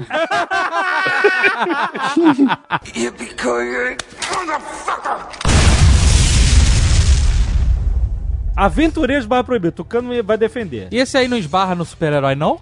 Que eles vão. É uma mistura de Eles vão no fantasia. final, quando eles estão loucão. Na verdade, não voa, né? Eles pulam. Você falou que 10 metros tá. Ele só pula por cima do caminhão do Jack Burton. Não, o cara voa, aquele cara dos raios elétricos lá, o Raiden lá, ele voa. Não, pô. ele também dá um pulinho que nem o. o- Não, ele vai subindo devagar, assim, com os raios, no Não, final. mas é 10, me- 10 metros, 10 metros. Ah, Mas deve é, tá é daí é dentro do- voo de anime, que é só pra fazer pose. É. Entendi, entendi. Não, mas pode ser que não seja filme de ação. Tem que ter uma Não, mas daí votação né? seria aí. o quê? Seria do que esse filme, se não é de ação? Não, ele é um filme de ação. Eu não sei se ele é bom o suficiente pra estar aqui. Ah, a parte ruim dele é que ele, tem, ele é muito estereótipo que tem a mocinha em perigo e eles têm que salvar. Na verdade, tem duas, né? Por falta de uma, tem duas. Vou citar isso aqui novamente, porque a gente tem uma convergência de público, mas tem públicos diferentes também nessa Aham. gente. Sabe o, o vilão? Qual o nome do vilão? David Lopan. Então, o cara é um chinês milenar. Como que um chinês que tem mais de mil anos se chama David? Não, não, não, não, não, não, não, não, não, não. Ele é o Lopan. David Lopan é a forma dele velhinho de cadeira de rodas, que é um empresário que tá nos Estados Unidos. Ah, viu? Eu falei que era um nome inventado. E quando os chineses vão para os Estados Unidos, normalmente eles colocam um nome extra para as pessoas saberem pronunciar. Exato. Olha aí, uma Tipo especialista Bruce, falando tipo aí, Bruce ó. Lee, tipo Bruce Lee, olha só. Peraí, mas Lopan não é tão difícil assim. Nem li, caralho. É, mas não sei, sei lá. Cara, Aí, mas- A gente não é americano, né? Todos os meus colegas da universidade na Alemanha, metade era chinês e quase todos tinham um nome ocidental. Olha aí. Mas ok, gente, mas eu tô falando de um cara que tem mil anos, não um cara que tá na faculdade e é na Alemanha. Ele era Lopan e quando ele precisou aparecer, tem o RG, né, É. uma carteira de motorista, ele botou David. É o nome fantasia da empresa dele, cara. David. Exato, é isso aí. A história é o cara querendo só se rejuvenescer. É isso. E aí o, o Jack Burton vai se meter em altas confusões. Que voltamos ali no que o, o Leonel falou, né? É um desejo bem de velho. Tá, mas assim, querer rejuvenescer, ok. Todo Hum. mundo quer. O Tucano tá aí fazendo tratamento pra crescer cabelo. Jovem Nerd, Jovem Nerd usa boné. É. Tá tudo certo. Cada um rejuvenesce como pode. O problema é você querer sacrificar seres humanos Ah, é. a- pra Esse é o rejuvenescer. problema. Esse aqui é o problema do filme, Aí né? que tá a ação do Jack Exato. Burton. Se fosse um velho fazendo botox e limpeza de pele, ninguém estaria matando ele e dando tiro. Exatamente. Mas isso é o seu conceito no século XXI. Como você mesmo disse, ele tem mil anos. E há mil anos atrás, talvez não fosse tão ruim você matar uma pessoa pra você pegar o sangue dela e rejuvenescer. Já diriam os vampiros. É até uma causa nobre, as pessoas morriam por muito menos que isso há mil anos atrás. meu Deus. Olha aí. Ah, e o filme tem Kung Fu, tem armas orientais, os três tempestades usam facas Gukri, que, é- que são indianas, não são chinesas. Mas tudo bem.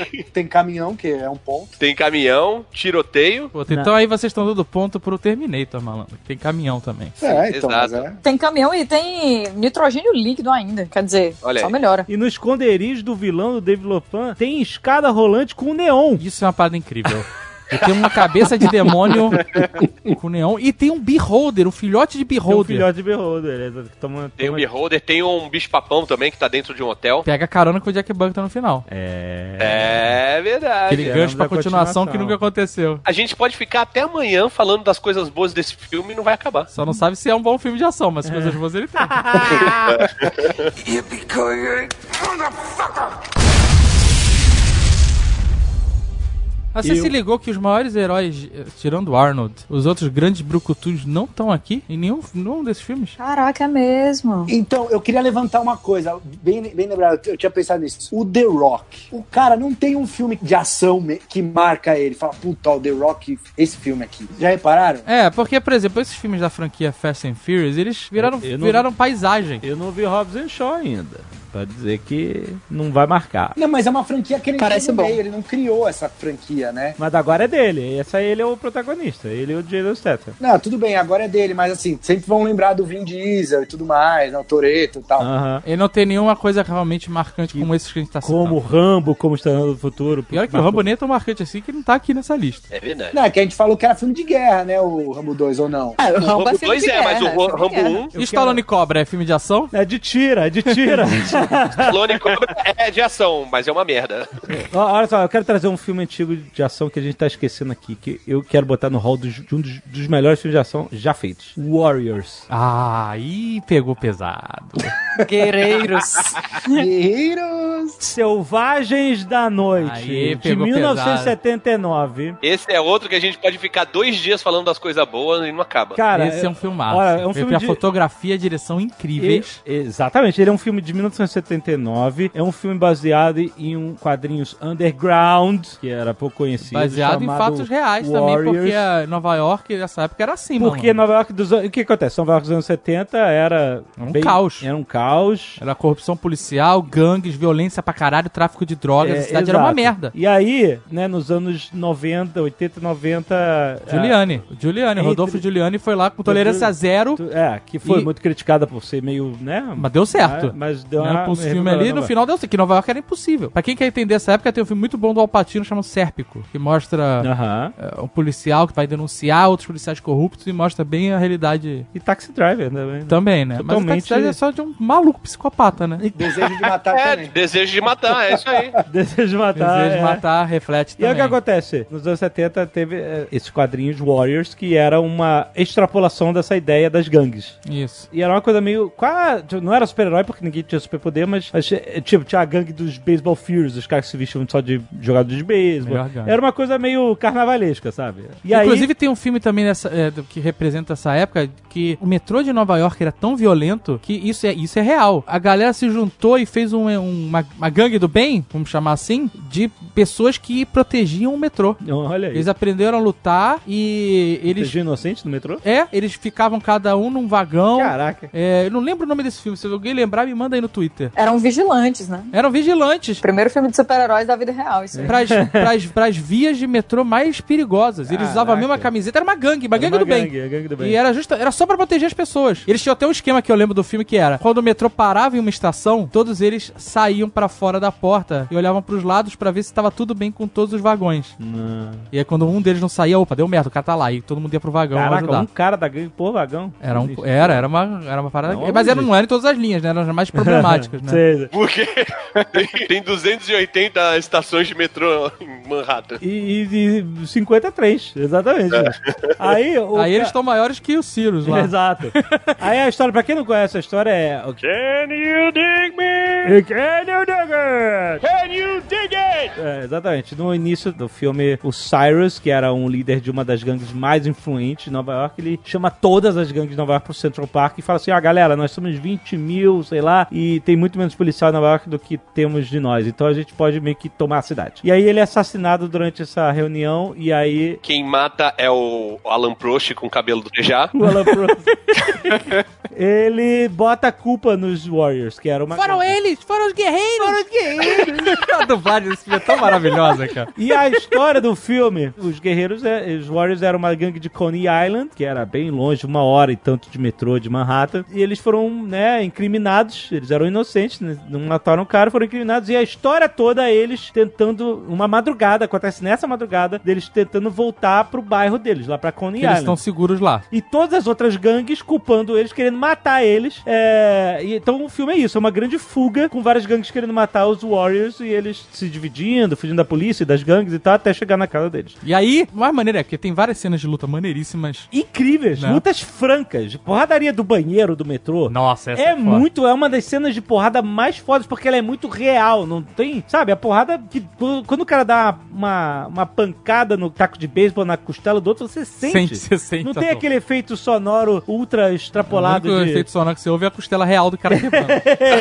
É muito incrível, é um filme muito maneiro. E Existe uma versão do diretor que foi feita depois, como o filme é baseado em quadrinhos, onde a, a transição das cenas principais do filme, eles meio que transformam, eles dão uma pausa na cena, transformam em quadrinhos e aí vira Eu não página. curto, eu não curto. Eu gosto mais da versão É, tem a versão no original que cinema. não tem nada disso, mas tem uma, só pra vocês saberem. Mas é existe maneiro uma que aí no diferença. final eles chegam em Coney Island, né? E aí o lugar é uma merda, Coney Island, né? Um lugar extremamente decadente. Já era naquela Até hoje. época. é, Hoje ainda A gente é. foi lá. Era um lugar que era super.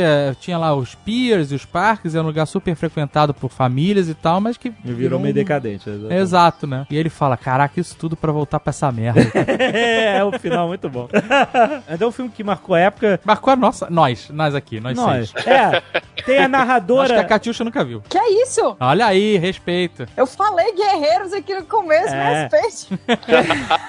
Não assisti na época que saiu, né? Mas os reruns estão aí pra isso. Tem a narradora de rádio que fica narrando a aventura dos guerreiros voltando Que é pra a casa. inspiração total da Armação Ilimitada. A Armação Ilimitada foi totalmente Exatamente. inspirado nisso. Se você viu a Armação Ilimitada, era... Black Boy. Você Acho viu a que- Armação Ilimitada também, Catiuxa? Acho que... Não, essa acho que ela... Não, não, eu sei não. Ah. Caraca, sério, eu tava quase falando, eu acho que a Catiuxa mente a idade. Ah, Ela deve, deve ter uns cinquentinha.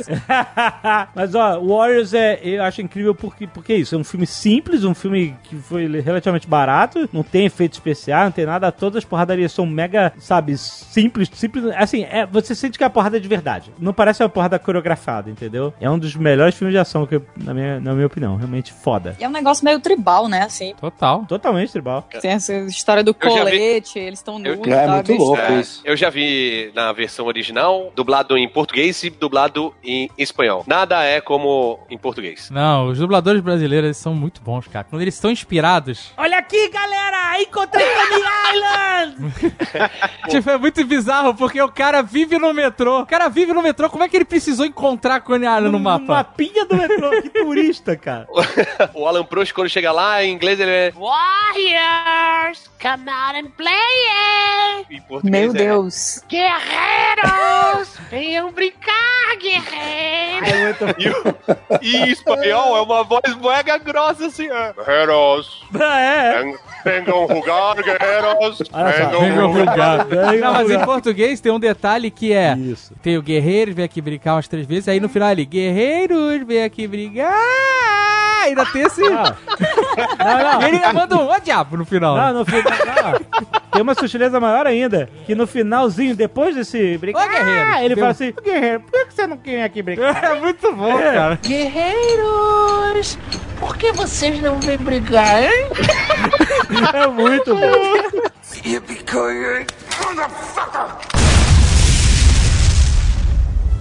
Eu queria levantar um filme, eu não sei se ele é tão de ação, eu acho que é, que é o Predador. Não, é, é. Puta filme de ação. Ele vai. Ele é- tá aqui, ele é de ação, pô. Ele tem que ser citado aqui. Sim, Predador é um clássico imortal. É, vocês já citaram o Alien, então criaturas sobrenaturais, assim, são, são permitidas, mas é que né? o, o Predador 2 com o Danny Glover não é melhor? Ah, Peraí, Tucano, Tucano. Não, vai se ferrar. A Catiuxa falou que alienígena é criatura sobrenatural.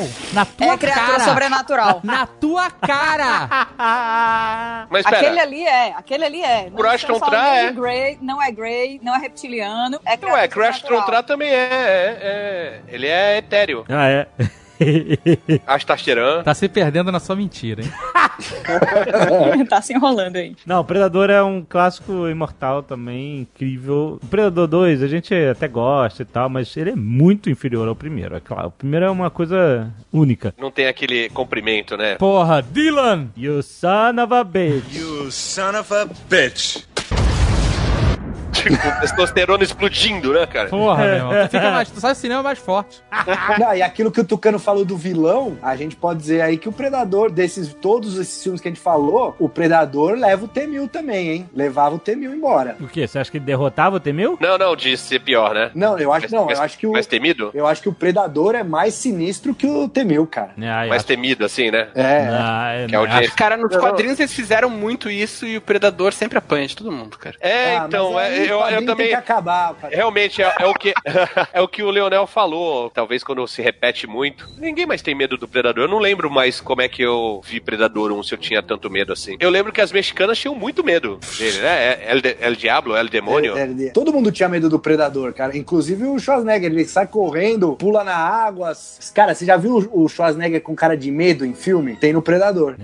É, boa. Ele tá coberto de barro, de lama ali, fica com a cara de meu Deus. Tem frase de efeito também, né? é. Tem, você Várias? é muito feio. Não desgruda daí. Get to the chopper! Tem várias Nossa, frases caraca. Não, e esse filme é legal também porque ele começa como um filme de guerra, aquilo que a gente tava falando de mudança de, de clima, né, durante Sim. o filme. Ele começa como um filme de missão de guerra, são os combatentes indo matar aqueles rebeldes lá, sei lá, que os caras eram guerrilheiros, e aí de repente vira uma caçada contra eles, né, de um alienígena, um Exato. de um ser sobrenatural. Isso é muito louco. Vira um filme de sobrevivência, né? né? E, e no final, é, o- os arcos são muito bem feitos, né? Que o primeiro é incursão, aí o segundo arco é a caçada, né? E vai pegando um por um, e o terceiro arco é, a- é a reviravolta, né? A- e- o fight back, ele lutando pra sobreviver, se armando, fazendo as armadilhas. é Importante também destacar a trilha sonora incrível. Sim, sim, é incrível, de Alan Silvestre. Não, e o legal é que o, o Predador 1 não explica direito o que que é o Predador. Isso que é maneiro, entendeu? Você não precisa explicar. O Predador 1, ele é tão foda, ele é tão foda. E o Marcelo pode falar disso, que o Marcelo trabalha com colecionáveis. O personagem, ele é tão marcante que ele sobrevive a todos os filmes ruins que fizeram depois dele. Sim, sim. E sem medo de errar, ele é o melhor design de alienígena já criado no cinema, na minha opinião. Não tem um alienígena com um design mais legal. Mais que o xenomorfo? Ah, é, ah, é mais legal. Eu achei ele mais. É porque o xenomorfo é, é animalesco, né? O predador, ele tem armas, ele tem recursos tecnológicos. É, mas ele é bem. Ele é tem muito humanoide. dreadlocks. É, isso é Sim. verdade. Mas ele é muito humanoide. Eu não sei. Não sei se é o Ah, melhor, não. Pra mim, ele é o melhor, assim, mas sempre quando falam de designs de alienígena, sempre vem o xenomorfo e o, e o predador, né? Tem um filme de ação que poderia ser Predador, tipo, o começo poderia ser o melhor, que merece ser pelo menos citado, que é Comando para Matar. Não, não, não, não. É muito Hum, ruim. Mas é Não é um ruim, bom filme cara. de é- ação, sério. olha, é só a memória afetiva. É, não é. A gente bem já ruim. fez zona de spoiler. Não, não. Bem ruim. É bem fraco, cara. É bem fraco. Leonel, tamo junto, Leonel. É bom, né? cara, é bem- bem de Marcelo, novo, não vem não. cara. Não vem não. É o Vocês mesmo vão- figurante se- com bigode, sem bigode, com bigode ao contrário, cara. É horrível. É muito. É o Brad Mercury de chainmail, maluco. É, Pô, então. é, muito ruim. Ele é bom porque ele é ruim, mas não é um bom filme de ação, cara. É outra Exato. categoria. É outra parada. Eu quero trazer aqui um herói de ação de verdade. É. Que a gente tá falando que o The Rock não tem, não sei o que lá. Eu vou trazer aqui o cara, o cara que apertou minha mão com as duas mãos. Pariu. Ethan Hunt é um puta herói de ação. É assim. Todos os filmes de Missão Impossível são fodas, os Cada filmes de vez ação melhores. fodas. É, é incrível. O Tom Cruise dominou os filmes de ação. Não que ele seja o Tipo, único, o- o mas Missão ele é- Impossível, ele acabou com James Bond. Acabou. Pra mim acabou. é verdade. Não, isso. Então, quem acabou com o James Bond fi- foi é o filme Daniel de- Craig, cara. Os filmes novos do James Bond, pra mim, não chegam aos pés de qualquer Missão Impossível. Em termos de ação. Mesmo aquele que ele bate lelê com a arma, com a pistola? Bate Lelê? O que, que é isso? É, embaixadinha. É bem ruim. é. esse é muito ruim. O 2 é muito ruim. É, mas é uma É, coisa à esse é parte. ruim demais, hein? É a parte, porque John Woo, é loucura do John Woo, pombas e... essas- Ah, o último é incrível, cara. O último é incrível. Esse último... Caraca, o último é muito bom. É muito A bom. partir do 3, ele só melhorou. Só é, um- é um- é uma obra, cara. Eu fui- quase que eu perguntei quando vai ser o próximo. É sério agora, maratonar. Que babaca. Quando eu perguntei pro meu amigo, Tom Cruise, quando é que vai ter o próximo? Vai ter. Vai ter até ele morrer, cara. Vai até morrer. Mas vocês falam isso também só porque o Tom Cruise faz as próprias cenas de ações. Não, não, cara. As cenas são extremamente bem feitas, cara. É incrível a perseguição de moto na cidade, cara. É muito incrível. A cena de luta do cara no banheiro, do super-homem lá, do Cavil, puta que pariu. O Cada cara, filme- o cara dá reload nos braços, não lembra? Ele faz tac-tac. É. Não, é... Missão Impossível não, não é uma categoria à parte, junto com 007? Então, poderia dizer que é filme de espionagem e tal, mas é porque ele tem muita ação. Muita ação, o filme Muita inteiro, ação e cara. é, e é contemporâneo aí. aí. Não, não, é. é- Ele tem é- é muito filme mais de ação. Não, muito mais ele é ação que filme de- espionagem. Não tem espionagem quase. Assim, você tem umas pessoas escondidas ali de vez em quando, mas. Não é espionagem, ele salvar o mundo, são Não, coisas não, diferentes as de pa- espionagem. Ele tem partes de espionagem bem maneiras, aquele que. Olha só, só pra deixar claro aqui, Missão Impossível e James Bond, nenhum desses filmes é sobre espionagem, na verdade. É, Verdade. Esses dois filmes são sempre do cara salvando o mundo, nenhum deles é espião mesmo. é tipo os Born também. Eu acho que é. Espionagem é só um contexto. Ah, e o mas resto Bourne é ação. fraco, comparado, ainda mais comparado com Ethan Hunt, Jason Bourne é um merda. Meu Deus, É, que é eu- isso? É, é, Catius, tô te falando. Que é isso? Vai Já na vi minha, aqui. vai na minha. Acredita aí no Azagal. Aham. Mas as partes, olha, as partes de espionagem do Missão Impossível são muito é, legais porque elas trazem elementos novos de espionagem com modernidade, com tecnologia. Aquela cena de Dubai que eles estão imprimindo, fotografando e imprimindo dentro da maleta lá o contrato, a parada, enquanto os caras estão fazendo um encontro falso no, no outro É, andar. muito legal, muito É bem muito feito. legal, Não, cara, eu cara. lembro do primeiro Missão Impossível, porque eu, eu assisti, eu sou velha assim, a ponto de ter assistido Missão Impossível. A seriado. série? É. Não é possível. Não era do nosso tempo. Ah, Você mas assiste- passava de novo. É, eu, t- eu também. é, Passava, assisti. passava sim. Não na época, eu via depois, reprise. Aí eu, assi- e eu, e eu até achava legal a série, só que ela tinha um ritmo muito lento, né? Bem antiga. E pegou uma franquia dessas, que quase ninguém conhecia e dava Morta, valor mais. é, né? é, é. E ele transformou a parada. É e muito- é uma série incrível, cara. É incrível. Muito muito maior do que a série hoje. Muito maior. Hoje Missão Impossível é Ethan Hunt, é o Tom Cruise, entendeu? Eu amo Missão Impossível, mas eu odeio que todo mundo fala, ah, mas é melhor que James Bond. Não é, cara. James Bond é melhor que tudo. Não, é, Leonel. Eu sei até- eu- eu- quem chamou o Leonel pra esse programa? O Leonel já falou. o Leonel já falou de uns 15 filmes que são o melhor de todos, tá ligado? Quem chamou o Leonel? Porra, tu tá com as opiniões muito equivocadas, cara. Tadinho. Não, Leonel, não mexe com ele, não, que ele vai matar teu personagem no próximo podcast de RPG. Primeira cena é um, é um tiro na testa, não vai ter nem que rolar dado.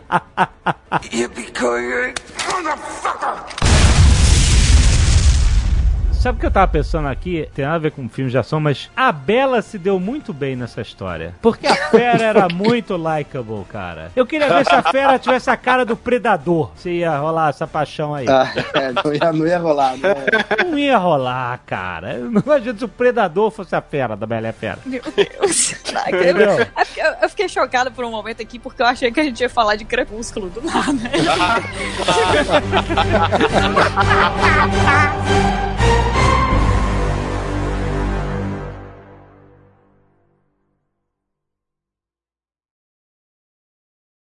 né, Este Nerdcast foi editado por Radiofobia, podcast e multimídia.